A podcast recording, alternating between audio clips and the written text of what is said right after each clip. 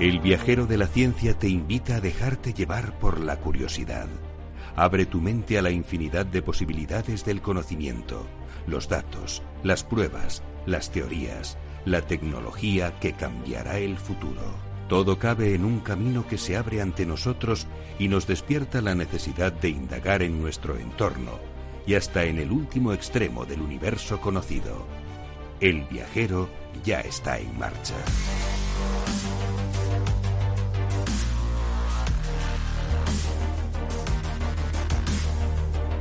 Bienvenidos a un nuevo viajero de la ciencia, queridos viajeros. Entrevistamos hoy a Luis Gelado, que es consejero delegado de GeoDB y nos va a hablar de blockchain, esa tecnología que tan poquito conocemos y que incluso los que están investigando en ella todos los días tienen que renovar sus conocimientos porque no para de crecer y de avanzar.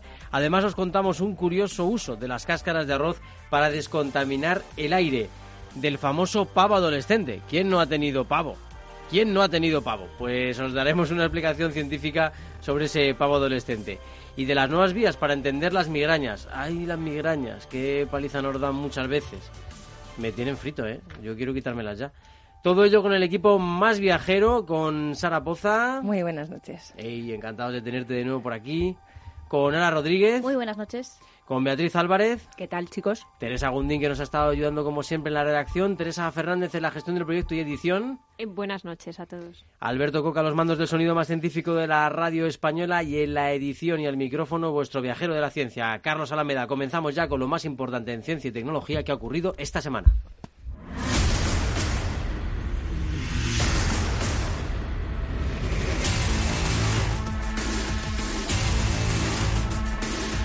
Cáscaras de arroz para descontaminar el aire de las ciudades. Un grupo de investigación de la Universidad de Córdoba desarrolla un sistema para preparar materiales descontaminantes que eliminan los óxidos de nitrógeno de la atmósfera. La novedad es que para ello se han empleado residuos de cáscara de arroz que modulan el enriquecimiento de las partículas de óxido de zinc a escala nanométrica y su sensibilidad hacia el dióxido de nitrógeno, un gas contaminante y con un alto grado de toxicidad el primer genoma de un ser vivo diseñado al 100% por un ordenador. Científicos de la Escuela Politécnica Federal de Zúrich han logrado por primera vez generar por ordenador el material genético necesario para desarrollar un organismo artificial.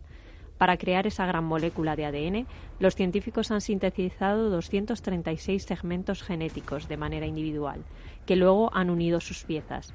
Su investigación completa se describe en la revista Proceedings of the National Academy of Science. Descubren una nueva enfermedad muscular causada por una mutación genética. Un equipo internacional liderado por el Instituto de Investigación Biomédica de Bell Beach ha descubierto una nueva enfermedad muscular, la mioglobinopatía, causada por una mutación en el gen de la mioglobina.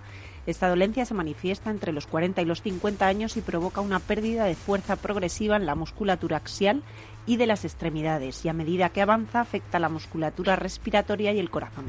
Los episodios de migraña están relacionados con una mayor excitabilidad eléctrica de las neuronas sensoriales. La migraña es un trastorno neurológico que afecta al 15% de la población y tiene una base genética, ambiental y hormonal, pero se desconocen aún las causas. Un equipo de científicos españoles ha descubierto ahora una mutación en un gen que provocaría el aumento de la actividad neuronal e induciría el dolor migrañoso.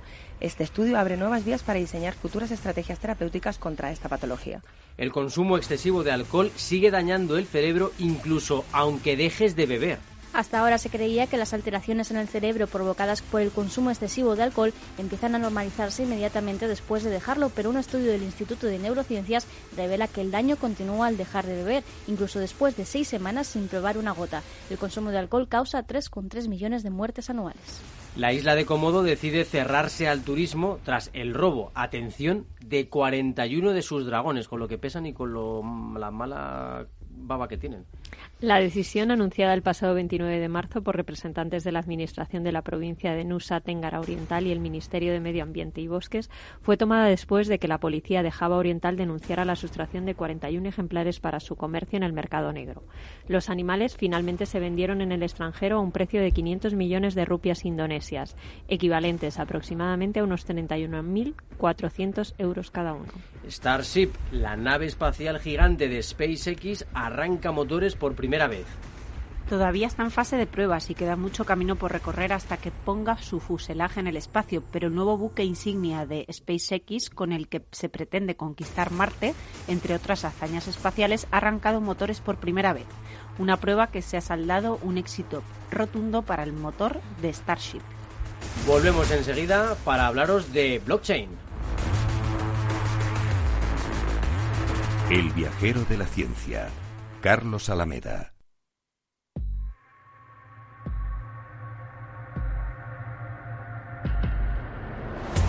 Entramos en el portal a la tecnología, un mundo de bits, datos, cables, antenas, biónica, inteligencia artificial y realidad virtual. Un mundo dominado por impulsos electrónicos creados por el ser humano para mejorar la vida en el planeta.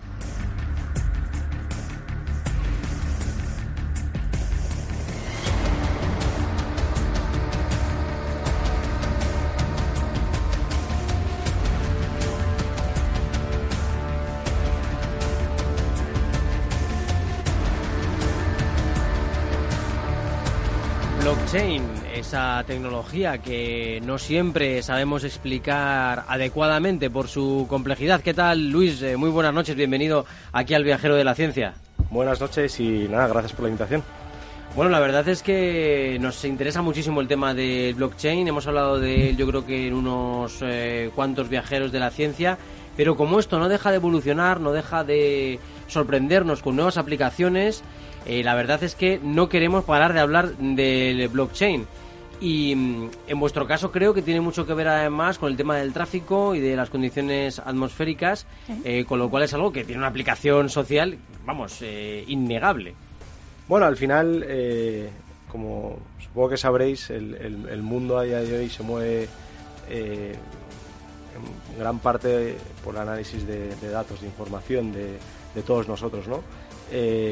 grandes modelos de negocios, que supongo que son también casos de los que habéis hablado aquí en, el programa, eh, muchos modelos digitales de grandes compañías como Facebook, como Google, al final todo está basado en el, estudio del comportamiento de los seres humanos. ¿no? Y, GeoDB como compañía eh, pretende operar en, este mercado de los datos, construyendo un ecosistema eh, que detrás tiene un, mensaje romántico y muy bonito que es al final la democratización del mercado del Big Data. Y por primera vez bueno, que una compañía ponga en valor la participación que todos nosotros como usuarios tenemos en ese mercado ¿no? y de alguna forma consiguiendo que se nos retribuya de forma directa por los datos que generamos, que luego pueden ser estudiados para cualquier tipo de casos como los que estabas comentando. Pues fíjate qué interesante, porque la verdad que nos ayuden a poder, por ejemplo, detectar un accidente de tráfico y buscar una ruta alternativa, o que nos ayuden a una predicción del tiempo cuando tenemos algún plan o queremos ir a trabajar, que, bueno, pues que también es bastante útil, oye, que no te pille ningún problema in itinere, como dirían. Eh, pues eh, todo será súper, súper bienvenido. Y Yara, ¿qué tal? ¿Cómo estás? Buenas pues, noches. Pues muy bien, yo a, Luis ya le conocía de antes. Eh, tuve la oportunidad de entrevistarles y, conocer lo que era GeoDB. Y, y yo os lo pregunté en aquel momento, pero bueno, estamos en otro contexto. Eh, normalmente la gente no entiende lo que es blockchain, en qué se basa GeoDB, que los protocolos, que es todo ese complicado mundo que hemos explicado mil veces, pero la gente todavía sigue sin comprenderlo porque es un mundo muy muy complejo de entender el, las cripto, el, cifrado punta a punta, eh, cómo protegemos especialmente a lo que dedicáis vosotros, que son los datos, que es precisamente ahora lo más sensible que, tenemos ahora mismo. Eh, y bueno, pues hemos podido ver Facebook, que ya comentamos en aquel momento, y Facebook ha seguido metiendo la pata continuamente en temas de protección de datos. Bueno, pues ¿cómo trabajáis todo esto?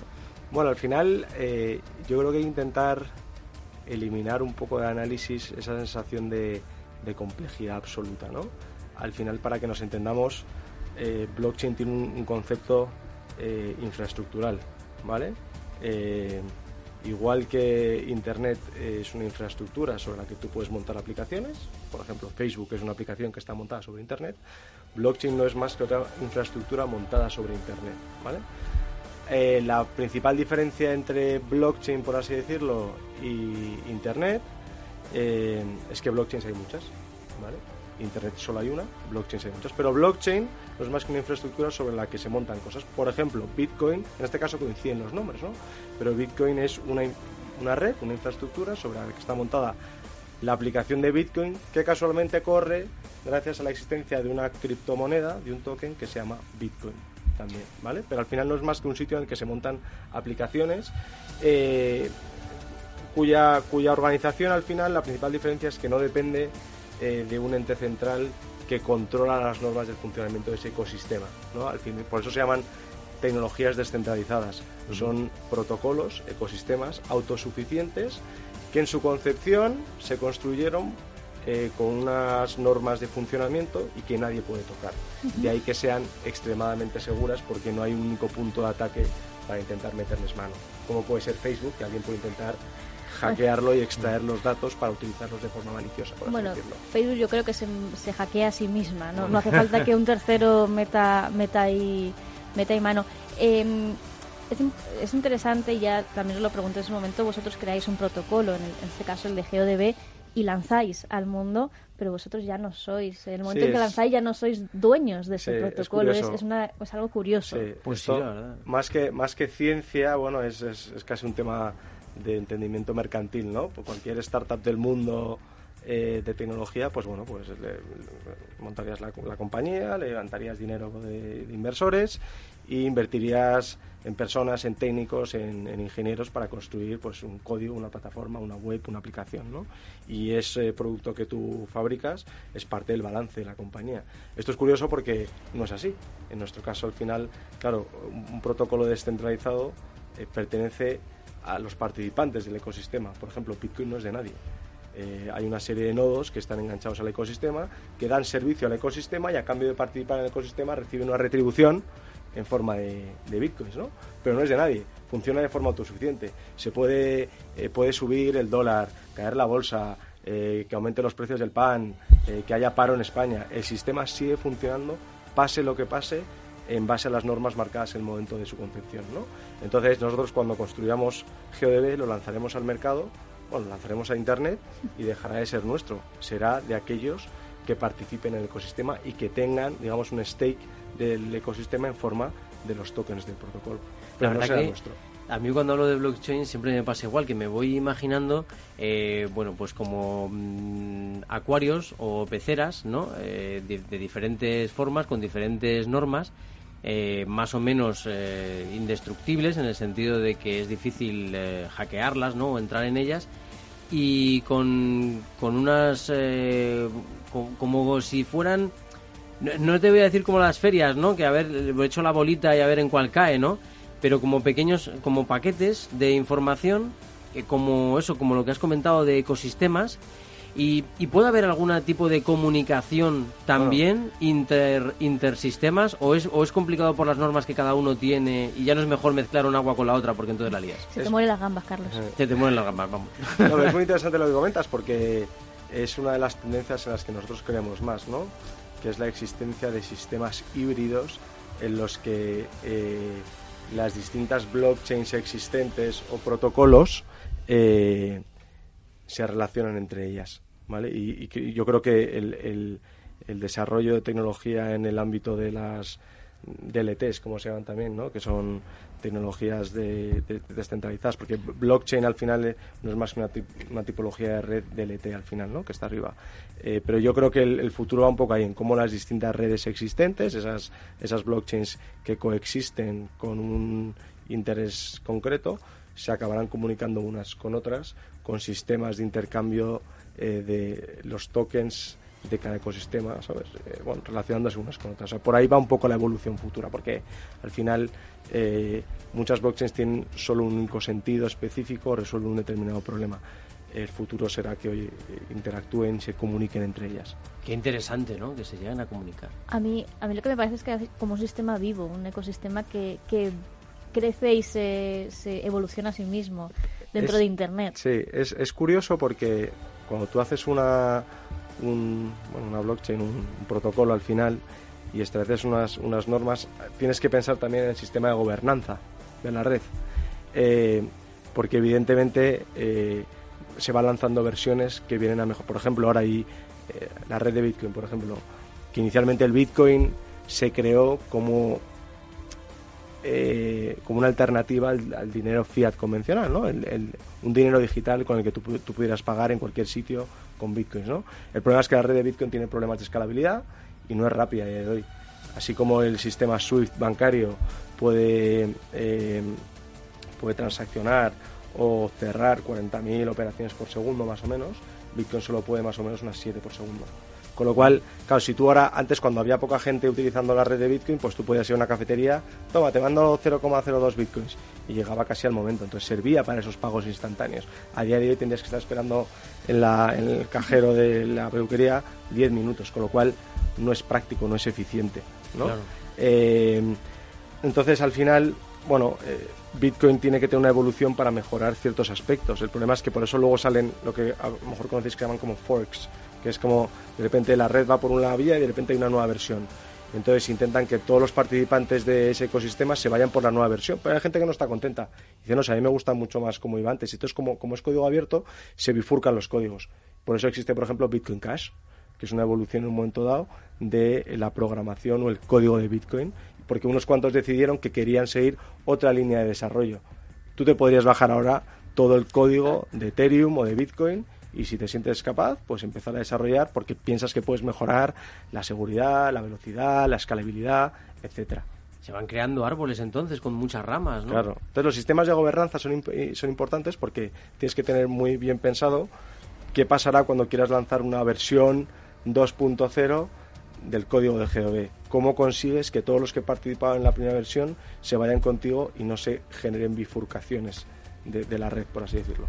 A no ser que generes la versión dentro de la anterior versión y no dejes a los demás que participen.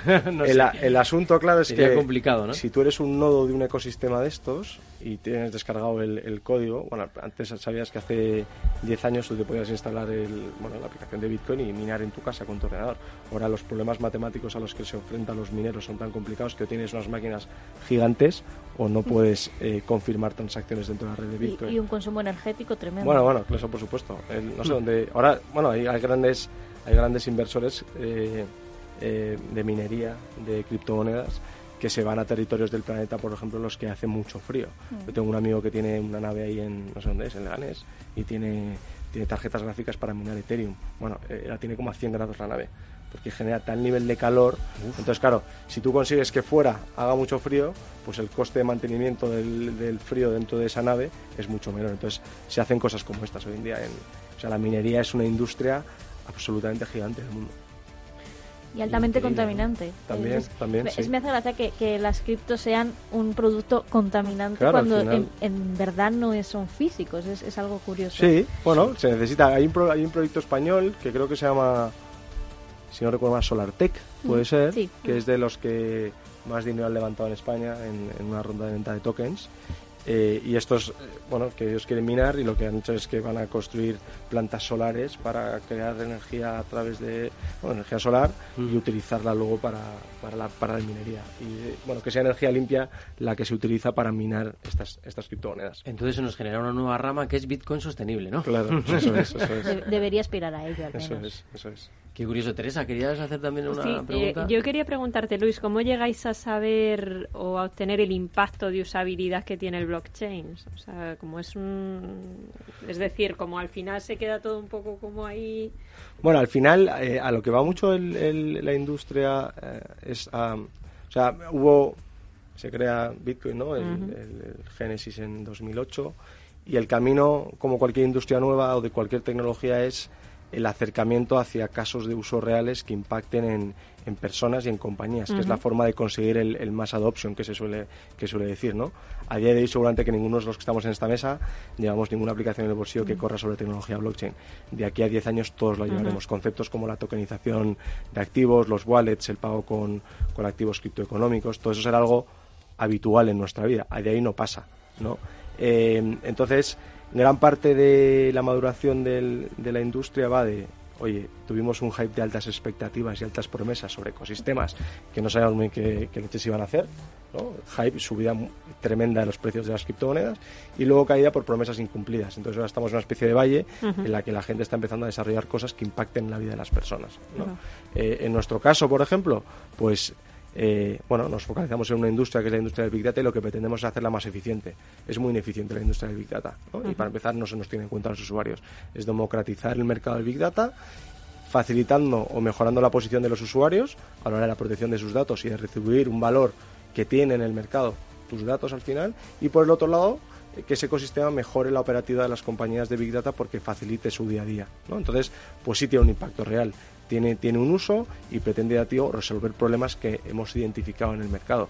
Pues bueno, muchos de los proyectos van en esa línea. Por ejemplo, eh, el Banco Santander es accionista de una compañía que se llama Ripple y tienen una, una aplicación interna suya para hacer transferencias internacionales entre cuentas del propio banco y utiliza la red de Ripple.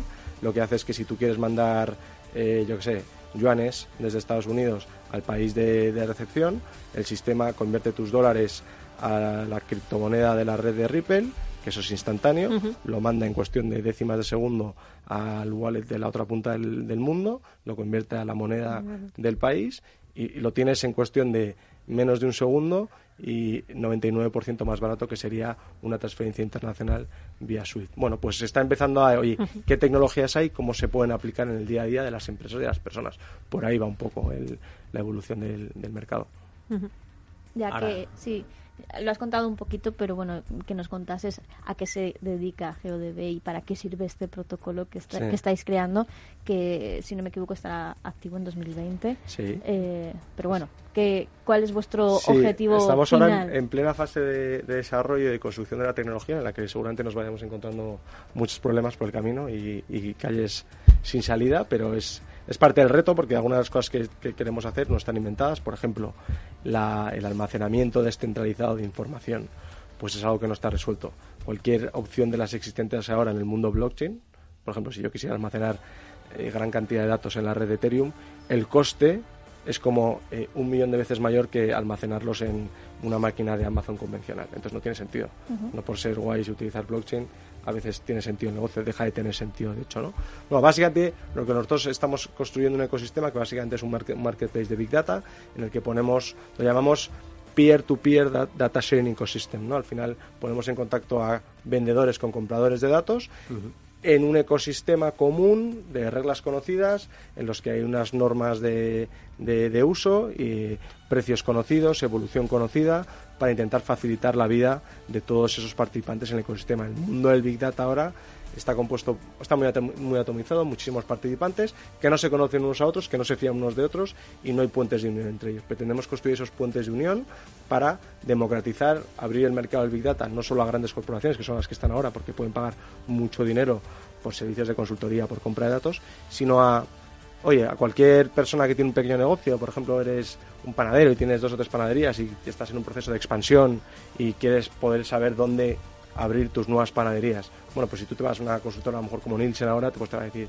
eso te cuesta 300.000 euros. Hmm. Y, tú, bueno, y el panadero dice, con eso me monto 10 panaderías. Entonces, se trata de eh, hacerlo accesible a pequeñas y medianas empresas y, conectar el mundo del software de análisis de datos con los datos en sí, ¿no? Y a la vez retribuir a los usuarios por esa participación tan activa, porque sin nosotros no existiría el mercado de Big Data al final. Eso es lo que te iba a preguntar. Sabemos quiénes son los compradores, las empresas, pero quiénes son los vendedores. Claro, todos nosotros. Cada día, ahora mismo en esta mesa estamos todos creando datos de muchísimo valor para, para un montón de, compradores. Cualquier acto que hacemos en los que llevamos con nosotros un, teléfono móvil, nuestra relación con nuestros gadgets, móviles, ordenadores, elementos de IoT, eh, nuestras neveras de casa, cualquier activo bien conectado que tengamos a Internet hoy día está generando datos que alguien en algún lado está explotando y está extrayendo valor de ellos. Con lo cual, eh, yo no digo que el usuario tenga que llevar todo el valor dentro de esa cadena de producción del Big Data, pero por lo menos una parte es como el que ponen los ladrillos en una casa. Bueno, pues no se lleva el, el valor total de la venta del piso, pero se lleva una parte. Pequeñita. Oye, pequeñita. ¿y, ¿y cuándo nos vas a pagar? A ver, ¿cuándo y cuánto? Claro, al final, eh, el, el, uno de los retos de, de, la compañía de estos próximos meses es crear toda una red, digamos, de partners, ¿no? De, sobre todo en la parte de los usuarios de aplicaciones de terceros que se van a conectar. Lo bueno del sistema es que tú si mañana desarrollaras una aplicación, ¿no? pues gracias a UDB vas a poder crear una especie de sistema de loyalty o de engagement en lo que tú vas a poder pagar a tus usuarios por el uso que hacen de tu aplicación, porque van a estar generando datos que van a subir al protocolo, pero es un sistema que a ti no te va a costar. Así como Iberia, por ejemplo, en su sistema en su sistema de puntos de avios. Eso es, es, un pasivo para la compañía. A ti te va dando puntos por comprar billetes, pero en algún momento los va a canjear y va a ser una reducción, una rebaja en unos billetes. ¿no? Esto no, esto sale del valor que se genera el ecosistema, con lo cual por primera vez muchos desarrolladores en el mundo que no saben cómo monetizar sus aplicaciones, porque las aplicaciones de consumidor final son muy complicadas de monetizar, porque o cobras por la aplicación, que a la gente no le gusta pagar, eh, o pones publicidad, que la ensucia mucho, o monetizar los, los, datos de la aplicación, pero mucha gente no sabe cómo hacerlo. Pues gracias a esto, eh, muchos pequeños desarrolladores del mundo van a poder monetizar el tráfico que tienen en sus aplicaciones y al mismo tiempo retribuir a sus usuarios, con lo cual, en teoría, vas a tener usuarios mucho más contentos. Entonces, dentro de un año, probablemente, algunas de las aplicaciones que tú utilizas habitualmente en tu teléfono estarán conectadas a, a GDD y, por tanto, te empezarán a pagar en tokens por los datos que tú subes al ecosistema. Siempre hablamos siempre de datos no personales. Avísanos ¿eh? el año que viene, ¿no? Claro, efectivamente. Esto es importante. Eso es, eso es. Creo, que es, importante que matice el, el, tema de los datos, por lo que te comentaba al principio, el, drama existencial que tenemos ah. ahora con los datos. Bueno, pues Facebook, Facebook, sabe hasta lo que comemos y cuándo comemos, eh, y eso luego repercute de en forma de publicidad. Claro. Eh, bueno, pues casi eh, personalizada al milímetro pero en vuestro caso es diferente. Creo que es el matiz importante que hay que hacer entender a la gente respecto a los datos. Aquí hay, hay dos mercados diferenciados dentro del mundo del Big Data. Uno está el que estás comentando ahora, que es el que puede hacer eh, los Yahoo, los Google, los Facebook, que al final lo que hacen es tener un íntimo conocimiento de ti, de tu vida, de tu entorno. Saben más que yo de mí sí, misma. Seguramente, seguramente. bueno, no tienes más que meterte en tu feed de Facebook y mirar 10 años atrás y empezar a ver fotos que ni te acordás. Y ostras, yo estuve aquí, no te acordabas, ¿no? Entonces, ellos lo que hacen es eh, captar muchos datos de ti, eh, los agregan, clusterizan al final, crean patrones, pero con una voluntad de reimpacto. Es decir, todos esos datos luego se los venden a compañías que te quieren vender a ti cosas. ¿vale? Ese es un lado del el advertising, básicamente. El, lado, feo, el lado feo. Bueno, al final... Sí, eh, bueno, es necesario, pero... Quiero, decir, o sea, es un, al final la publicidad es, un, es, es un ya nos abruma un poco a todos mucho, ¿no? Pero, pero evidentemente yo hay veces que he descubierto cosas interesantes gracias a que también me han, me, han impactado, ¿no? Y al final también estamos recibiendo un gran volumen, bueno, el, uso gratuito de un montón de aplicaciones gracias a que existe eso. Si no, pues evidentemente WhatsApp no nos dejaría utilizar gratis WhatsApp, pues si no está ganando algo, esto es, economía, al final tienen que ganar dinero y subsistir, ¿no? Pero luego está este otro lado del Big Data que es más el de tipo estadístico y consultor, ¿no? Eh, nosotros somos los que pensamos que de aquí a 10 años el 95% de las decisiones que tome cualquier eh, compañía en, bueno, su consejo directivo de la compañía va a estar basado en análisis de datos. Entonces, no va a ser tanto nuestra capacidad de interpretación de la realidad, sino que vas a tener un equipo de Big Data brutal en tu compañía y le plantearás una serie de alternativas y ellos te dirán, pues mira, la A no, la B sí, la C sí y la D va, no sé. Y tú decidirás entre las que tú las has dicho que estudiaran para decir sobre ellas. Con lo cual, ninguna compañía en el mundo podrá tomar decisiones. No, podrá existir o competir en el mercado si no basa sus decisiones en un análisis exhaustivo de datos. Y en eso es en el lado en el que nosotros estamos centrados. Que al final, por tanto, los datos que nosotros vamos a subir al protocolo nada tienen que ver ni con, oye, ni con cómo te llamas, ni con cuál es tu mail, ni cuál es tu número de teléfono. Al final son datos anonimizados eh, con un identificativo que se hashea y luego se ofusca para que el que compre los datos nunca pueda reimpactarte hacia atrás. ¿no? Y estamos en esa parte del mercado. Y luego está el tema también, que creo que también hacéis bastante hincapié en ello, en la visualización, ¿no?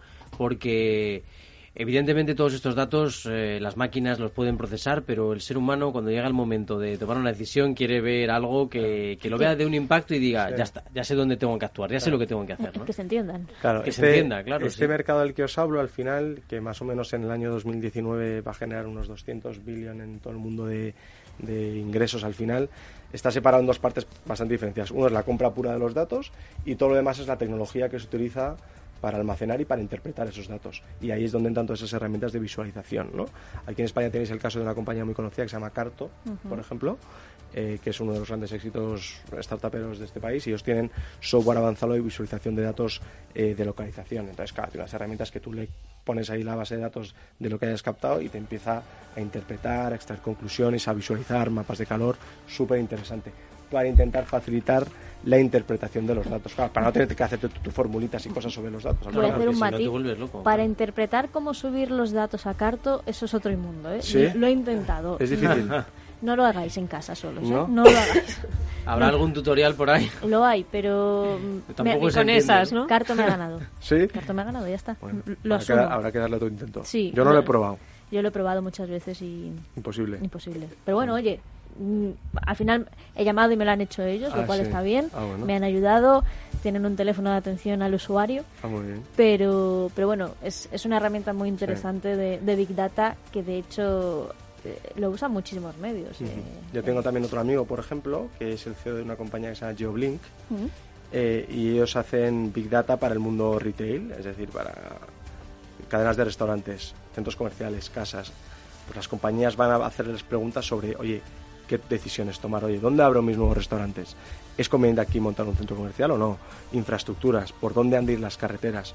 Eh, ¿Esta carretera es segura o no? ¿Pasan aquí cosas no? Interpretación de todo eso, el mundo se va a basar en todo eso, con lo cual es un mercado alucinante. Me encanta el ejemplo de las carreteras. Ojalá Fomento hubiese hecho un estudio previo en, en algunas despliegues Mm. De carreteras. Se les No, llevado llegará. una sorpresa. Mm, llegará, seguro. Yo estaba pensando también en cómo aplicar esto, ya sabéis que yo me da por las humanidades siempre y tal. Y cómo aplicar esto pues a las humanidades, por ejemplo, a la venta de libros es quizá muy obvio, eh, pero bueno, también por ejemplo en la educación se podría llegar a aplicar el Big Data con las cosas que generan los alumnos, las actividades, eh, lo que ellos eh, están haciendo en el campus virtual, etcétera. No sé, a mí me parece que este mundo no tiene fin, porque cada vez nos metemos más en Internet, hacemos miles de cosas en Internet, ¿no? A mí, hay, a mí hay un concepto dentro de blockchain que me gusta mucho, bueno, o del mundo general, que es el, el- el concepto de casi de la identidad humana, que puede estar un poco relacionado con esto, ¿no? El, el- o sea, ¿quién, ¿quién te da, quién garantiza o qui- quién te ha dado a ti tu identidad a día de hoy como ser humano, ¿no? Al final el Estado español, a ti te han asignado... Ah, yo un- estaba pensando en la filosofía. No, no, no, no. Descartes. La No, pero experiencia. Es que voy a Pues no. eso. Al final voy a eso. Es decir, tú eres alguien en España porque, porque hay un ministerio, porque hay un país que te ha asignado un, un DNI, un número de la seguridad social, sin los que tú no podrías estar aquí hoy en la radio trabajando. Claro.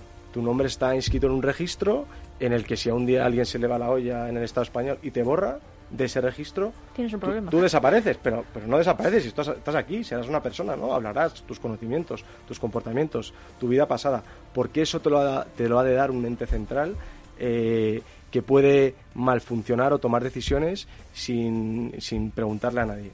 ¿Por qué la identidad de una persona depende de eso y no puede ser un concepto que esté grabado en un layer descentralizado mundial al que cualquiera pueda acceder para confirmar que tú eres tú? Uf, Súper interesante. Hay conceptos sí. por ahí. Por ejemplo, el tema de la medicina. ¿Por qué no un registro mundial eh, en blockchain del tema de todo tu expediente médico? Que vayas donde vayas, tienes un problema en Estados Unidos y eres diabético y el médico allí no tiene tu historial. ¿Por qué ha de depender del, del, del- del- del Ministerio de Sanidad español y no podemos todos formar parte de un gran layer mundial en el que hay información nuestra al que podamos acceder con, con tu llave privada y demostrar quién eres, cómo eres y qué te ha pasado en la vida? Los conocimientos, los estudios, tu experiencia al final profesional. Yo había un proyecto muy chulo que era de, de coches clásicos y de motos clásicas. Pues claro, esos, esos coches tienen valor si tú has ido manteniendo eh, eh, las piezas oficiales, las cosas, las revisiones, tal. Pues ese tío quería llevar, llevar a blockchain al final un registro. eh, eh, bueno, que, que- que no, que, que no sea tocable por nadie para que tú puedas garantizar cuando vas a vender tu coche clásico, tu moto, que lo que dices es verdad, porque te han ido puesto poniendo ahí unos sellos de los centros oficiales, etcétera, y es una forma de decir, oye, toma, aquí está, y esto es inmutable, yo no lo he tocado, está en la red y aquí lo tienes, confirmando todas esas transacciones o hechos que han pasado en tu vehículo. capas y capas de datos, ¿no? Y de un montón de información que tenemos que aprender a gestionar, tenemos que aprender a visualizar y tenemos que aprender también a, aprovechar y mucho, ¿no? Yo creo que por lo que nos cuentas, en vez de ser ciudadanos del mundo, seremos ciudadanos de blockchain. Puede ser, puede ser. ¿Quién Ya, yo no sé quién lo comentaba antes, yo creo que el, que, el, que, el, que el Bitcoin es sin ninguna duda el mayor invento del siglo XXI. Y quizá ahora muchos nos quedamos con la capa esta de los precios y la locura y el scam y vaya burbuja y no sé qué y tal. Bueno, lo veremos. Sí, lo que se quede más anecdótico, ¿no? En Claro, el momento pero bueno, hay cosas, bueno, esta es una radio buena para, para comentarlo, pero al final cuando la gente me habla de la caída de los precios del Bitcoin, yo le respondo con la caída del valor del dólar de los últimos 50 años, que ha perdido un 90% de su valor. ¿Y, ¿Y por qué? Porque existe un ente central, que es la Reserva Federal, que cuando necesita imprime, sin preguntarle a nadie, y nos diluye a todos nuestro patrimonio constantemente. ¿Por qué el Banco Central Europeo, la Reserva Fe- Federal, tiene la capacidad de controlar nuestro patrimonio? Claro, porque una vez que se pierde el patrón oro, eh, pues es lo que tiene. Pero Te que quedas no hay en más manos fic- del Banco que no hay Central. más ficticio claro. que eso, si no hay nada detrás de ese dinero. La gente dice, no, es que blockchain es un bluff. Digo, blockchain, Bitcoin. Bueno, pues tiene muchos de los valores que tiene el oro. Al final es escaso, es difícil de conseguir. Al final se va a convertir en una especie de, de reserva de valor digital, como un, un activo refugio, en la que yo creo que está habiendo una transición monetaria. Como lo es el oro, porque el oro es seguro. A nadie le. le Pero ¿por, nunca- qué, por, qué le- por qué todos tenemos la sensación esa de todo mundo dice, no, valor refugio, el oro? Bueno, porque Claro. hay, hay consenso y todos nos hemos puesto de acuerdo en el mercado para asignarle un valor al oro. Claro, y además todo el Pero mundo sabe que es escaso y que no se puede generar así por las buenas, como Bueno, pues, hace. claro, es difícil de encontrar, bueno, el- es así, pero el, el Bitcoin al final, ya te digo, hay un número finito de Bitcoins. Cuando se emitan todos, se acabó. No hay nadie que pueda controlar la palanca y decir, pues ahora emito más, venga, porque me da la gana. Exacto. bueno, hay cosas ahí que tienen mucha conexión con nuestra vida, con la economía y con las personas que son muy interesantes de estudiar. Qué bueno, ¿eh? Qué bueno. No somos solo nosotros, también somos los datos que, que creamos y nuestras identidades digitales y todo lo que vamos dejando, esa huella, ese camino por Internet, además de por la vida y por las personas que conocemos, también todo lo que, lo que vamos dejando por Internet. Eh, pues eh, Luis, muchísimas gracias. Te invitamos a quedarte con nosotros para comentar algunos temas de Encantado. ciencia. Claro que sí. Y nos metemos directamente en uno de nuestros portales favoritos para hablaros de cómo mejorar también el medio ambiente.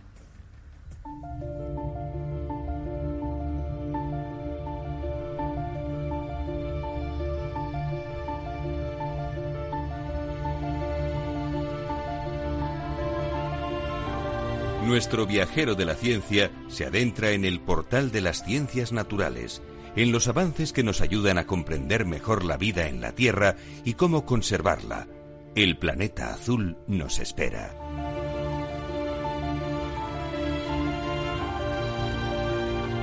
La Universidad de Córdoba tiene un grupo de investigación que ha puesto la mirada en la cáscara de arroz. Y diréis, pero bueno, pero la cáscara de arroz, pero, pero si esto es muy común, ¿no? Eh, ¿Esto para qué puede servir?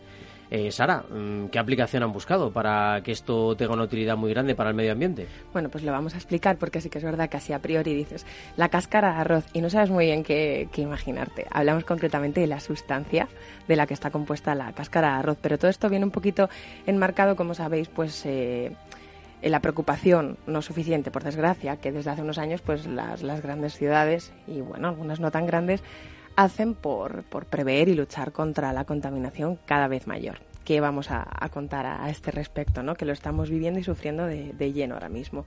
Entonces, este equipo de, de investigadores, liderado por el profesor Luis Sánchez de la Universidad de Córdoba, lo que ha hecho ha sido desarrollar una metodología para preparar eh, esos materiales, ¿no? que en este caso serían las cáscaras de arroz. Eh, ¿Para qué? Para descontaminar eh, las principales sustancias que, tenemos en las ciudades, que son los óxidos de nitrógeno.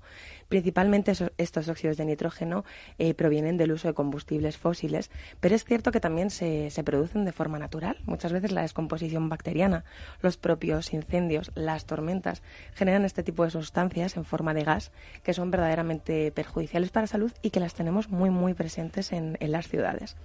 Entonces, este material, como decimos, eh, formado por la sustancia de cáscaras de arroz, se aplicaría, su aplicación está pensada para pavimentos y edificios. Uh -huh. ¿En qué basa su eficacia? En un proceso que se llama fotocatálisis. ¿Qué quiere decir esta, esta palabra? Bueno, pues esto es un mecanismo mediante el cual se eliminan los contaminantes de la atmósfera mediante un proceso de oxidación. Hablamos de un proceso natural, como podría ser la, fotosíntesis, porque de alguna manera la propia naturaleza tiene sus mecanismos para, para descontaminar el, el, ambiente, como ya sabemos. Entonces, al igual que la fotosíntesis, gracias a la luz solar, es capaz de eliminar el CO2 para generar la materia orgánica, mediante la fotocatálisis elimina estos contaminantes habituales en la atmósfera y lo hace mediante un proceso de activación activado por, por, la, por la energía solar, como a través de un conductor. ¿Quién es el conductor? En este caso, las cáscaras de arroz. ¿Cómo aprendemos de la naturaleza? Eh? ¿Verdad que sí? ¿Qué lecciones es tan grandes nos da? Es fascinante. Además, eh, bueno, es una forma muy barata, sencilla y sostenible, porque además de esta actividad de los compuestos es totalmente recuperable con un simple lavado de agua, siempre y cuando el agua no empiece a escasear, que también es cierto. Yo intento no ponerme catastrofista siempre que hablamos de estos temas en el programa, pero es que a mí es una, una cuestión que me preocupa muchísimo, y bueno, a mí y a todos, y ciertamente cada vez que hablamos es un poco complicado no rozar el pesimismo. Eh, hablábamos de catástrofe climática dentro de 40 años, hace, hace poquito además en, el programa, y dices, wow, qué, qué sensacionalistas, qué tal, no, es que por desgracia, es cierto, y yo no sé si va a ser la manera en la que vamos a encontrar eh, la forma de espabilar definitivamente. Yo, yo lo digo muchas veces, lamentablemente creo que la sociedad no está lo suficientemente alertada del punto al que hemos llegado en el planeta, y hay muchos escépticos eh, por ahí que se puede respetar perfectamente, pero eh, que ese escepticismo se les cura leyendo los últimos informes sobre el cambio climático. Y, sin irnos más lejos, el informe que comentábamos de la, el, de la EMET el otro día en España. Eso te iba a decir, escuchando el viajero de la ciencia que hablamos bastante de este tema. Sí, curamos un poco ese tema de, del cambio climático, de la, del negacionismo al cambio climático desde aquí, desde el viajero de la ciencia. Bueno, lo intentamos, luego ya... Yo el otro día había un informe porque yo es quien Sierra Nevada y están ahora pensando en ampliar la estación pero justo la están ampliando a una altura. ¿Con qué nieve? Que claro, que unos científicos dicen que en los próximos 10 años va a subir la, temperatura media a 3 grados y que por tanto ahí no va a haber nieve nunca más. Entonces, ¿para qué vais a invertir en esto? Si es que se va a acabar la estación de esquí. Aquí. Fíjate. Fíjate, ¿no? Con ese, con ese dato también tomas una decisión, ¿no? Oye, pues ¿para qué voy a seguir con esto, no? Mm. Eh, sin embargo, a lo mejor tenemos que empezar a invertir en algún tipo, no sé qué se hace en el desierto, porque lo de Almería es impresionante, ¿no? Y sabéis que tenemos eh, una zona desértica ya adicional en España tan grande como Galicia entera.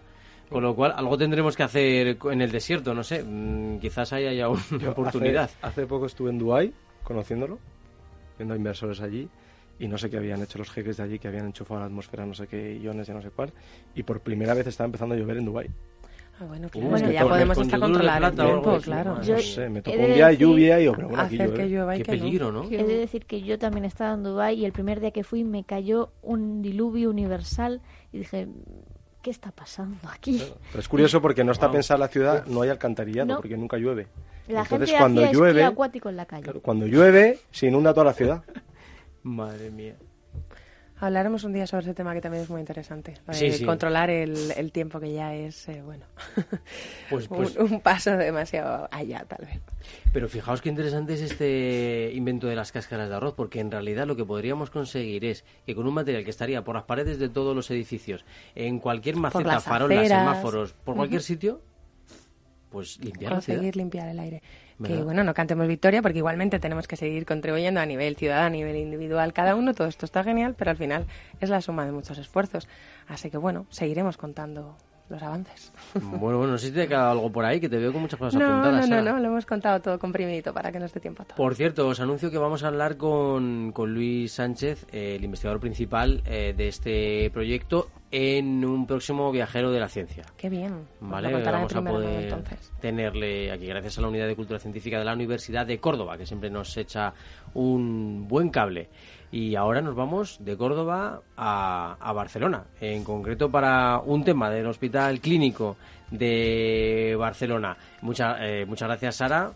Y, y vamos con este tema porque, ojo, el Hospital Clínico va a firmar una alianza con la Caixa para potenciar esa investigación, una investigación pionera en la mejora asistencial. Teresa Fernández. Así es, Carlos. Y es que la Caixa destinará cerca de 6 millones de euros a potenciar a lo largo de los próximos cinco años tres líneas de actuación en el Hospital Clínico de Barcelona. Estas líneas de actuación son la atención a los enfermos y a sus familiares, la investigación biomédica y la formación de médicos e investigadores. La creación de una unidad, para la investigación de la inmunoterapia del cáncer, Clinic, y la Caixa, pionera en Europa, permitirá tratar más de 70 pacientes al año con distintos tipos de cáncer, mediante una terapia personalizada personalizada y menos agresiva. Por otro lado, el desarrollo del programa para la atención integral a personas con enfermedades avanzadas ofrecerá apoyo emocional, social y espiritual a los pacientes y sus familiares en el tramo final de su vida, complementando así la atención médica, iniciativa que atenderá de forma transversal a todas las personas con necesidades de cuidados paliativos del hospital. Y ya por último, la última línea es el impulso de la carrera postdoctoral de los médicos que deseen compaginar la asistencia clínica y la investigación de excelencia así como el Living Lab, un espacio de intercambio de experiencias entre profesionales de la salud, pacientes y familias. Son también proyectos destacados de, esta alianza. Ese cáncer que es la, una gran epidemia también y una enorme eh, preocupación para muchas familias y que este tipo de iniciativas pues pretenden atacar y gracias a la investigación, como siempre decimos, la investigación está en el centro de todas las soluciones que podemos eh, plantear para nuestro planeta. Gracias Teresa, Gracias a vosotros. Y oye, que tenemos que hablar de un tema también muy interesante y que os va a gustar. Pero antes voy a pedirle a Alberto que me ponga una musiquita para cambiar un poquito el ambiente.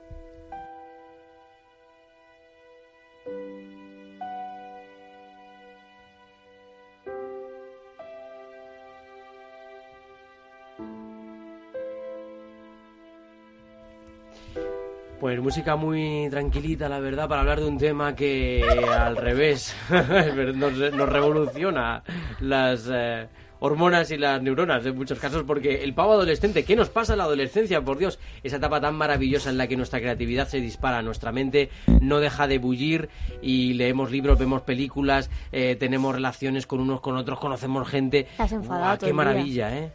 Pero y que cada vez empieza enfadamos antes solo y con los termina padres. después. Pero a ver, veo que no hay mucha... Dime, eh, Sara. Que cada vez empieza antes y termina después, que, que es lo que eh, no No sé yo si es problema. Si preocupante. termina. si termina. Ahora nos lo contará Si Bea, pero creo que existe una preadolescencia que empieza en los 10 años y ya me aterra. Y una post. no, yo decía que no había, no hay mucha unanimidad, yo creo. ¿Volveríais a la adolescencia? No. No. Jo, yo volvería a, esa- a esos 25... Carlos, sí. a esos- a los 25. A la, a la época universitaria, por supuesto, Sí, pero sí. eso no es adolescencia. Bueno, ahí- Bueno, pero la adolescencia se- ahora últimamente se extiende hasta los 50 casi, ¿eh? Sí, hay quien el pavo pues le dura Yo toda creo la que hay una readolescencia. Readolescencia. Bueno, yo quería Dios. contaros de forma breve eh, que todo esto del pavo y de la adolescencia eh, también tiene su lado científico y neurocientífico y hormonal Eso sobre todo. y efectivamente al final eh, todos los comportamientos humanos no solamente dependen de nuestra voluntad, que, que también, evidentemente, no vamos a caer en el relativismo, pero eh, las hormonas son súper importantes y en la etapa adolescente, eh, pues más. Eh, precisamente las dos hormonas que, que en los hombres, en los chicos, eh, más influyen en su comportamiento son la testosterona y la vasopresina. Uy, eso no lo había oído yo.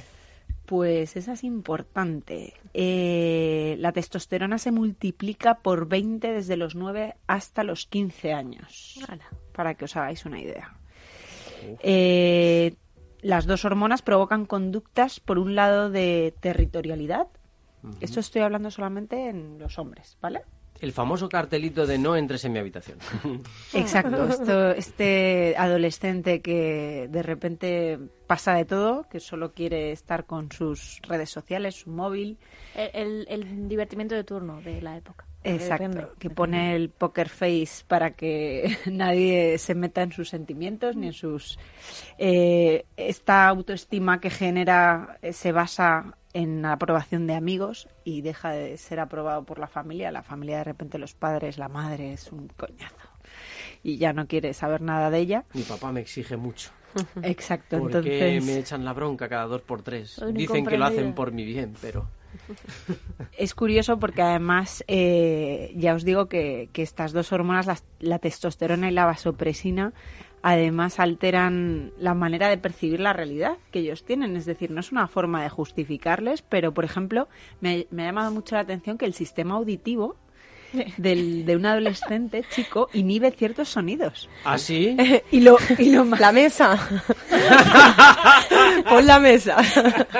Y lo, y lo más curioso habitación. es que esto de hacer oídos sordos, que se dice, ¿no? En, de manera inconsciente, porque parece que es consciente, pero de verdad, comprended a vuestros hijos que lo hacen de forma inconsciente. Estamos dándoles unas excusas que madre mía. Perdura cuando son adultos Ah, en mira. comparación con las mujeres. Es que yo esto lo vivo cada día. Tengo que Bueno, decir que también. Y, y- y yo creo que por aquí... Bueno, y creo que nuestras oyentes yo creo que lo también, viven ¿no? también. Yo Pero- también vivo que a veces han- no oigo lo que me dicen. Claro, pero si te lo acabo de decir, ¿de verdad? Sí, sí. ¿A qué, qué decías? Pero lo peor es que en el texto en el que me baso, que se llama El cerebro masculino, de Loan Bretzendine, es una profesora de la Universidad de California, en San Francisco, eh, que de verdad os lo recomiendo. Eh, mm, ella dice que es realmente lo de hacer oídos sordos es de forma inconsciente, que es que me, me he reído mucho yo misma. Digo, ¿cómo que inconsciente? Eh, la escucha es una cosa consciente. No, pues es que no se oye porque, porque el sistema auditivo, gracias a esas hormonas, inhibe ciertos sonidos. Buah, me acabas de dar una alegría. Entonces, Buah, que no claro, Una- yo una sé que estoy dando mucho poder a muchos hombres ahora mismo, pero, pero es así. Yo tengo una duda. Perdonadle, que ¿Ha, no ha- saben lo ha que hacen. determinado a qué sonidos son exactamente sordos? Seguramente, lo que pasa que mm, ahora mismo no te lo sabría decir yo, pero... No, porque a lo mejor si se lo dices en otro tono, se cuela. No, no, pero efectivamente es que a lo mejor lo que no escuchan de mi, de mi tono de voz, eh, del de Tere sí o del de tuyo, el tuyo sí. Mm, hay que hacer una comprobación científica sobre este tema porque Estudiaremos el tema. creo que lo Sí. sufrimos algunas, por lo menos de nosotras seguro. ¿Qué más? Necesitan los adolescentes impactos más intensos. Esto es de sobra conocido, pues las pelis de miedo. ¿Cuándo las quieres ver? Nunca. Cuando... Ay, yo soy de la escuela de Ara, no me gustan nada. Pero... Bueno, pero los, los chavales al final, eh, cuando No, van mi, hija, al mi cine... hija ahora mismo tiene 13, está en esa, en esa fase. Sí, ¿verdad? Viendo con sus amigas pelis. de miedo todos los fines de semana, las típicas que, o sea, yo ni se me ocurre acercarme a Netflix a verlas. Es que son ahora, horribles ahora ya de todo el día. adulto, esa hormona tampoco, ¿eh? se te ha mm, dulcificado, por así decir, y entonces ya sufres realmente. Es que se no ríen, necesitas, se rían con las claro, no de muerte necesitas absoluta, yo no entiendo.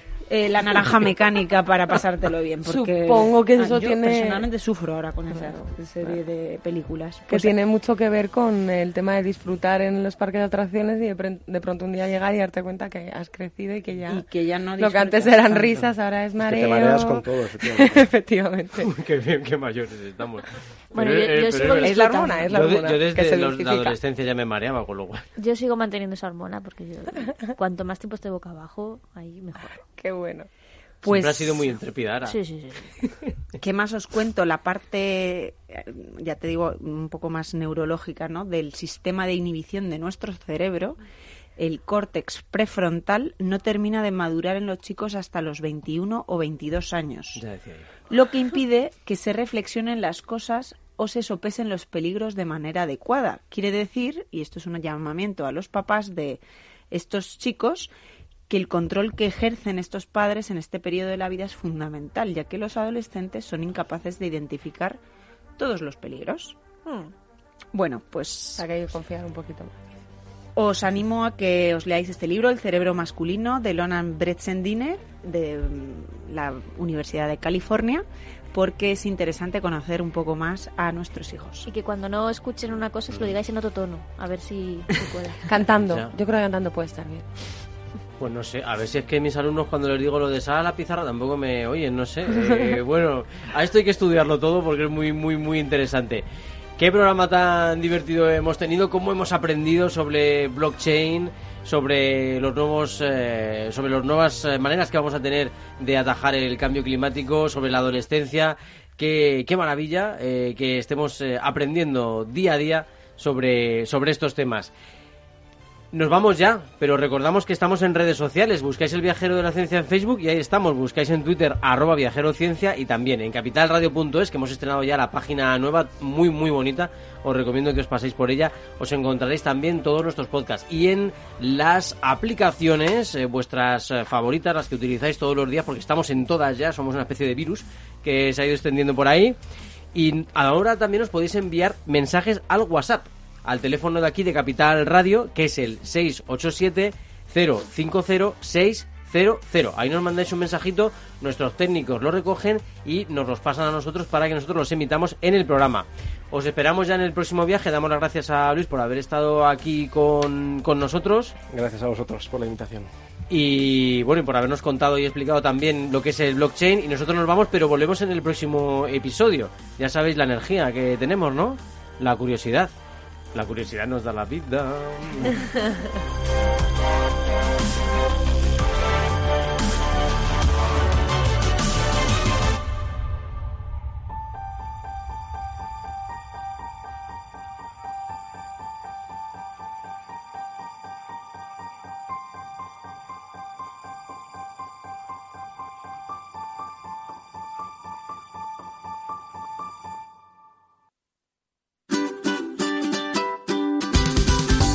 Mesa y Descanso es el programa donde Mar Romero te acerca cada fin de semana los mejores productos, te invita a disfrutar de los buenos vinos de cada denominación de origen y a conocer restaurantes y lugares de ocio con un encanto especial. Mesa y Descanso. Siéntate, escúchanos y disfruta mientras anotas en tu agenda gastronómica momentos únicos para compartir. Los sábados a las 13 horas aquí, en Capital Radio.